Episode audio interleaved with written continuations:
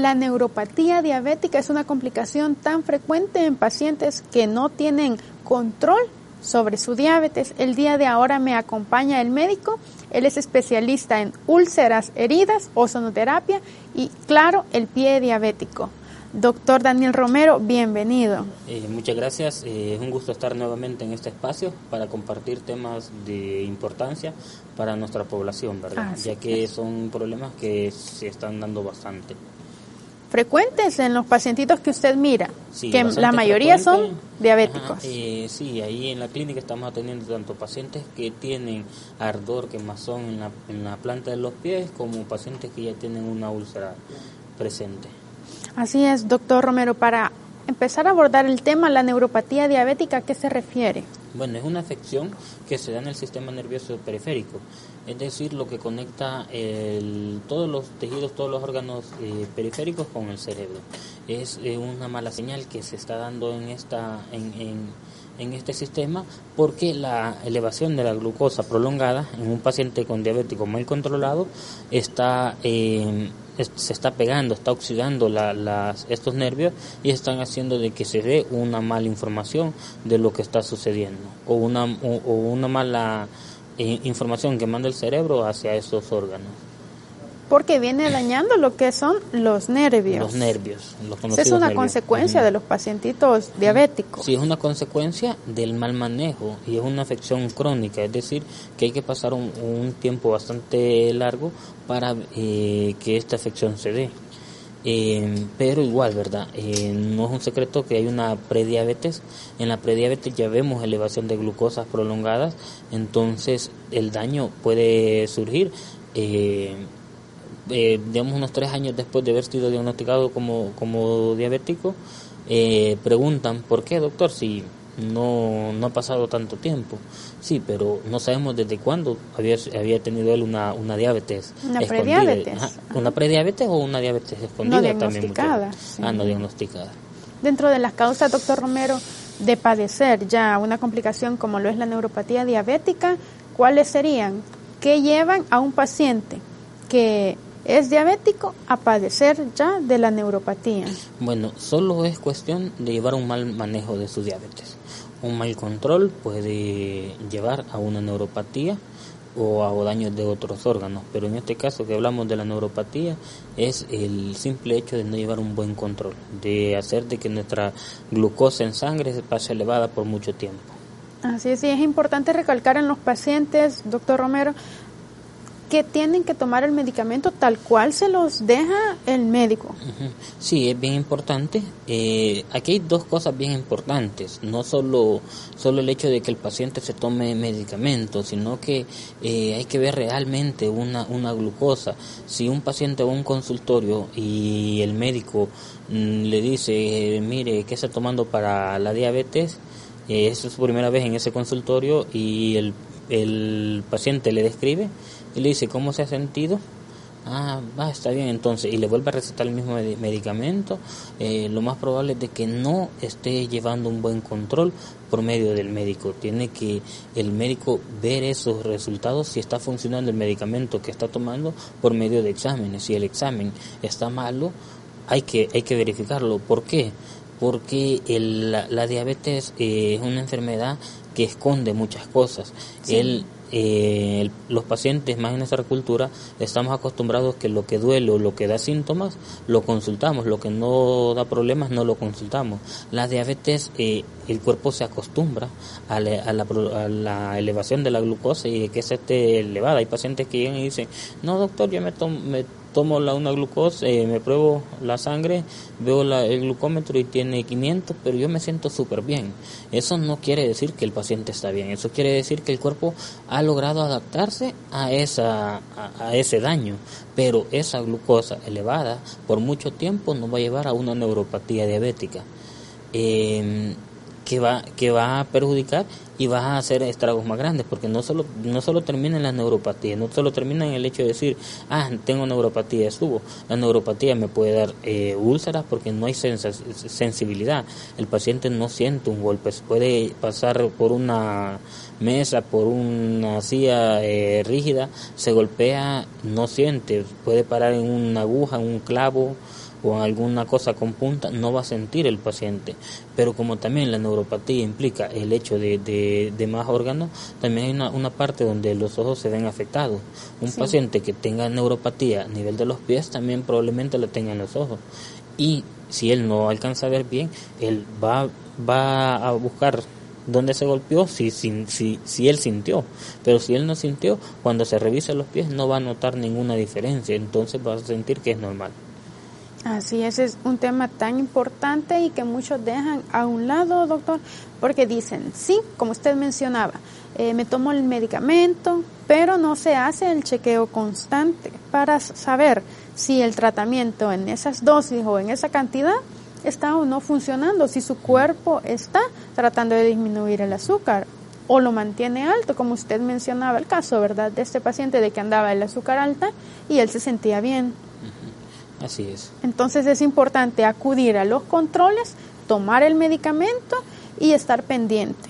Sí, es bastante importante. También es el caso del paciente que llega a la primera consulta, le descubren la diabetes, le dicen que es diabético y él desde esa ya lleva por sus 10 años y él dice, no, es que yo tomo la pastilla que me dejaron cuando me dijeron que era diabético.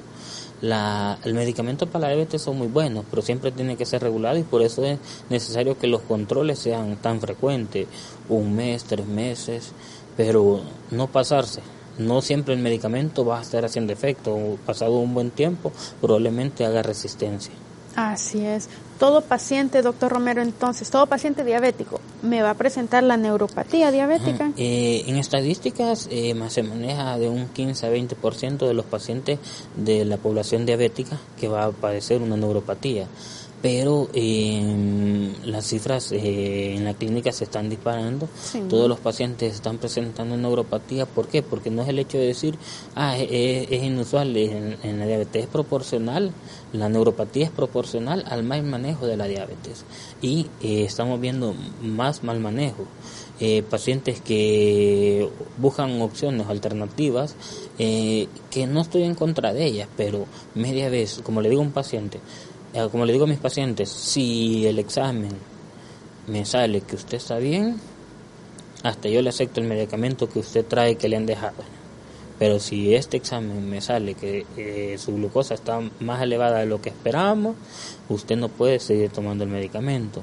Casi siempre eh, le gano la apuesta porque no siempre eh, los pacientes buscan cosas que lo hagan sentir bien a ellos y eso lo engañan. Si él se siente bien, dice, ah, no, yo ya estoy bien. Pero cuando se hacen los exámenes la glucosa está elevada y como dije anteriormente, eso solo es la capacidad de que el cuerpo adaptó a la circunstancia por la que tiene, lo, tiene la diabetes. Así es, doctor. Y hablando acerca de los exámenes, el que se deja pues es glucosa en ayunas. Sin embargo, la más certera es la hemoglobina glicosilada, porque el pacientito si sabe que usted tiene cita con usted mm. eh, y dos días antes o un día antes tiene que realizarse el examen para llevarlo a la consulta, pasa todo el día quizá en ayunos, comiendo cosas amargas mm. o un sinfín de cosas para que la glucosa en ayunas le salga bien o lo más bajo posible. Mm. Sin embargo, cuando ya usted le recomienda que se haga la hemoglobina glicosilada, esa es la real. Sí, sí, esa es la, real. La glucosa la podemos camuflar, la podemos engañar. Eh, los pacientes saben de que dos, tres días antes de la de que se hagan la glucosa en ayunas, eh, esos días van a estar en dieta. Muchos pacientes tomándose la pastilla como muchos pacientes hasta lo aceptan, ajá, se toman el medicamento y sí me la voy a tomar porque si no el doctor me va a regañar. Dice. Uno, el doctor no tiene por qué regañar a nadie. Dos, nosotros tenemos que recomendar. Y por mucho que el paciente no entienda, eh, siempre le digo a, los, a mis colegas es de que el que es educado es uno. Uno tiene que, no es el hecho de que el paciente, es que el paciente no me, hace, no me hace caso, es que uno como médico tiene que saber expresarse con el paciente para hacer que esto sea entendible. Eh, dos, eh, sí, la glucosa en ayunas yo no la, no la uso mucho por lo mismo, porque no es un dato real, eh, es un dato que nos va a, a dar bastante error, a menos que sea porque ya estamos viendo que la glucosa eh, la estamos regulando y si queremos ver que la glucosa la hayamos bajado, pero seguro de que nosotros con el tratamiento que le estamos dando en el momento, sí, sí, lo, sí lo está utilizando como debe ser el paciente. Si no, está la hemoglobina glucosilada, que es la misma hemoglobina, lo que ven lo, cuando quieren ver si hay anemia o, o, no. En esta, es un, este, la hemoglobina es una proteína de la sangre es eh, una proteína que, que la glucosa lo que hace en, todas las proteínas del cuerpo es pegarse. Eh, la hemoglobina, al ser una, gluco, al ser una proteína, perdón, eh, la glucosa se adhiere a, ella y va dejando una, un porcentaje, que es lo que se va a, lo que se va a medir. se dice que abajo de 6.5 o abajo de 6 el valor está en rangos normales. Arriba de este el, los valores están elevados y quiere decir de, esto quiere decir que en tres meses este, este paciente ha tenido un mal control. La ventaja de este examen es que no es necesario hacerlo en ayunas. No va a variar, no le va a cambiar, eh, no, va a diferir, no, va a diferir a que lo hagamos en ayunas o lo hagamos eh, comido. Em, y el paciente no tiene chance de, de, decir, ah, no voy a, voy a esconder. Ah, por mucho que haga dieta dos días no le va a ah, variar ese examen. Entonces es un buen rango, un, buen parámetro, perdón, para decir eh, el paciente tiene un buen control. O un buen manejo, así es. Ajá, un buen manejo. Así es. Vamos a ir a un corte y al regresar vamos a empezar a hablar de los factores de riesgo para padecer de la neuropatía.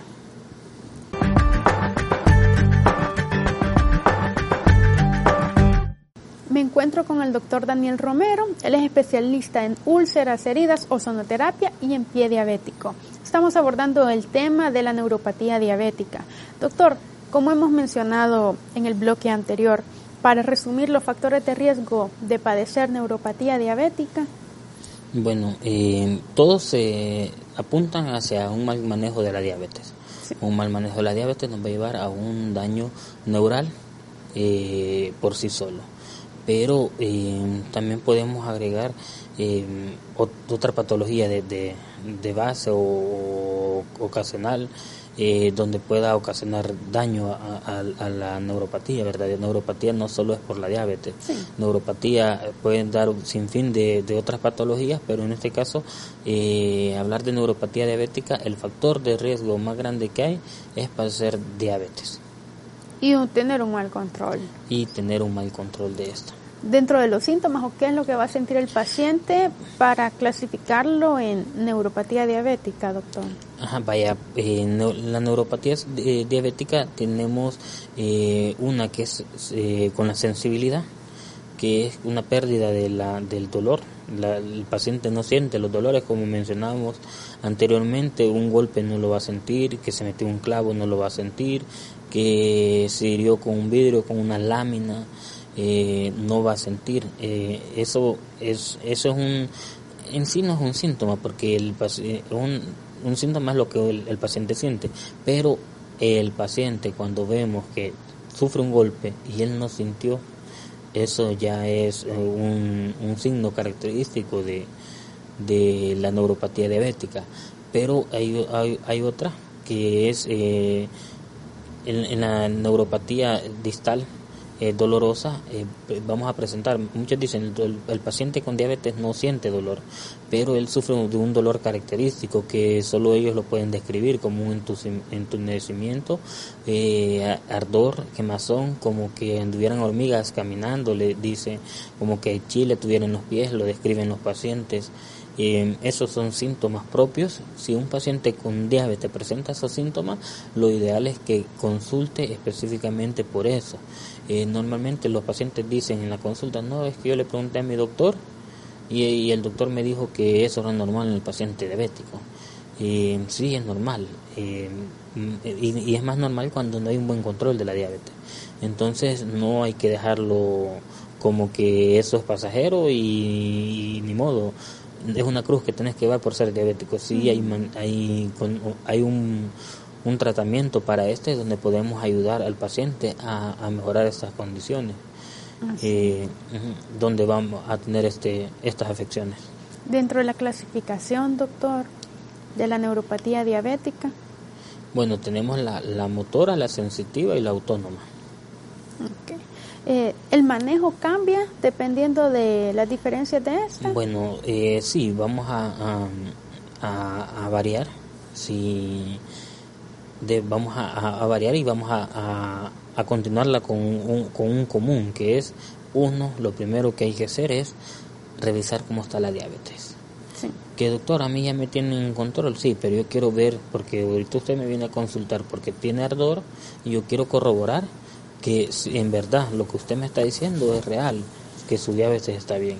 Se le dejan exámenes y si está malo, la, el tratamiento eh, que vamos a, seguir o a, o a, variar es el de la diabetes, a buscar que la diabetes baje. Si queremos ver cambios, tenemos que hacer que la diabetes baje. Que la, no la diabetes, la, glucosa en sangre, que la regulemos.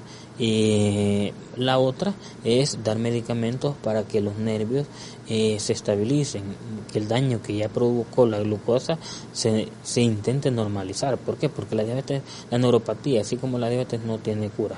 Ya el daño es irreversible, el daño del nervio eh, que ya está provocado, lo único que podemos hacer es buscar aliviar los síntomas.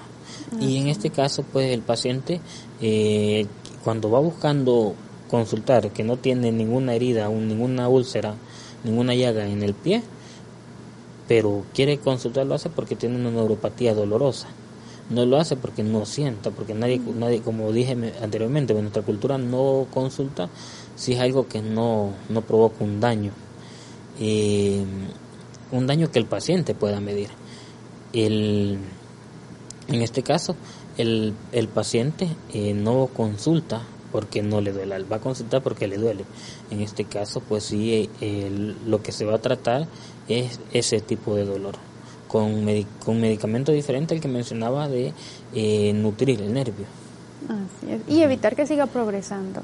Así es. Eh, con la, como usted mencionaba, eh, también yo manejo la parte de la ozonoterapia. la ozonoterapia lo que busca es oxigenar las células de todo el cuerpo. Entonces, al, oxigenar las células hace una condición eh, óptima de las células. Eh, y aquí no, no, no quitamos lo del nervio, el nervio también recibe esta nutrición y puede ayudar bastante la ozonoterapia a, calmar el ardor, a calmar el dolor, a mejorar las condiciones de este paciente con su neuropatía diabética. Así es, doctor. Ya que la neuropatía diabética es una complicación del mal manejo de diabetes, en sí este cuadro de neuropatía también conlleva a complicaciones extra, como usted mencionaba, el paciente que no controla bien el azúcar que anda en la sangre empieza a afectarle también a nivel del ojo, no tiene una visión óptima, puede golpearse y ya viendo que se han afectado los nervios, se nos puede lastimar. A usted le llegan pacientitos que ya están con complicaciones, ya llevan úlceras, alguna herida y es difícil de que empiecen a sanar, que empiecen a cerrar. El manejo que usted les da en la clínica, qué paso lleva, qué opciones le brinda al paciente. Bueno, eh, primero, eh, sí, los pacientes casi siempre llegan complicados, muchas veces con que ya iniciaron un, un tratamiento con otro médico. No funcionó. Eh, no funcionó, eh, llegan y muchas veces eh, cuando llegan buscan que yo pues pueda hacer hacer bastante. Y créame que intento hacer lo más que pueda pero me toca ver al paciente desde que llegó desde que llegó en adelante. Lo que pasó dos días tres días atrás ya no podemos hacer nada. Porque la neuropatía avanza bastante. Eh, la, la neuropatía o una úlcera de una úlcera por pie diabético avanza rápido. En cuestión de una semana o un 15 días, un paciente puede comprometer su pie. Entonces, eh, el paciente me llega buscando porque para que yo ayude a cicatrizar la úlcera. Yo siempre les digo, yo lo voy a incluir el cicatrizar la úlcera, pero ahorita lo que vamos a hacer es salvar su pie, darle vida a su pie. Entonces es ahí donde comenzamos un tratamiento eh, avanzado con una curación con ozono, con el gas eh, de ozono que ayuda bastante a eliminar bacterias y a estimular la fase de la cicatrización, pero no solo es la, el hecho de, curar, es el hecho también de lo que de lo que le voy a dar al paciente, de los medicamentos que le voy a dar para que le ayuden a que su cuerpo reaccione y le manden mejor una mejor calidad de sangre al, cuerpo, tanto para que este esta sangre que lleva nutra al, al tejido dañado como lo oxigene. Eso nos va a ayudar a mejorar las condiciones de ese pie y a recuperarlo. Entonces, yo le digo al paciente, usted vino para que yo lo cicatrizara, pero yo no cicatrizo nada. Yo lo que hago es buscar de que su pie sobreviva a, una muerte inminente. Así es. Y todo esto aunado, doctor, a un tratamiento riguroso. porque lo principal también es empezar a bajar los niveles que andan de azúcar. Eh, riguroso e interdisciplinario. ¿A qué me refiero con esto? Es de que yo soy el, el, el médico que, que va a atender al paciente con pie diabético, pero si es necesario eh, que el internista me ayude a, a, controlar la diabetes, que el ortopeda me ayude a, extraer un hueso porque ya está infectado y si no quitamos ese hueso nos puede llevar seguir a, aumentando. seguir aumentando porque un hueso infectado es, un, es, es más alto el riesgo de que el de, los demás tejidos se infecten porque este es el, último eh, tejido al que llega la bacteria. Eh, también eh, un médico cirujano endovascular para que me ayude a destapar una arteria si estas están tapadas. La diabetes no solo daña los nervios, también daña las arterias y esto hace de que la circulación no sea la, la, más adecuada. Toda, toda úlcera es eh, su, su, su mecanismo es porque no hay una buena oxigenación celular. Entonces el cuerpo no tiene la capacidad, uno, de cicatrizar y dos, de matar las bacterias que están llegando ahí. Estas bacterias colonizan y van aumentando la úlcera. Pero no es hasta que llega una infección que puede ver. ¿Y cuál es la diferencia de, de una, una colonización de bacterias con una infección pura? Es de que la, la, en, la, en la colonia de bacterias solo están las bacterias en el lugar sin hacer mayor daño. En la infección sí ya están eh, atacando más el tejido. Así es. Como usted menciona, es un trabajo multidisciplinario. Sí, es un trabajo multidisciplinario. Eh, también bien importante mencionarlo es, es que así como los pacientes en, en, gripe buscan el antibiótico, cuando hay úlceras también lo buscan. Y el antibiótico no cicatriza nada. Muchos me llegan diciendo, mira doctor, que a mí me pusieron un antibiótico, eso me secó y con eso me cerró.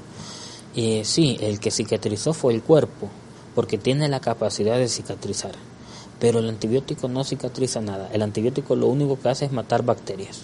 Ah, si hay bastantes bacterias, mm, eh, matan bacterias. A lo que voy no es que a las úlceras no se le ponen antibióticos, sino que hay que saber a qué úlceras le van a poner antibióticos y a qué úlceras no.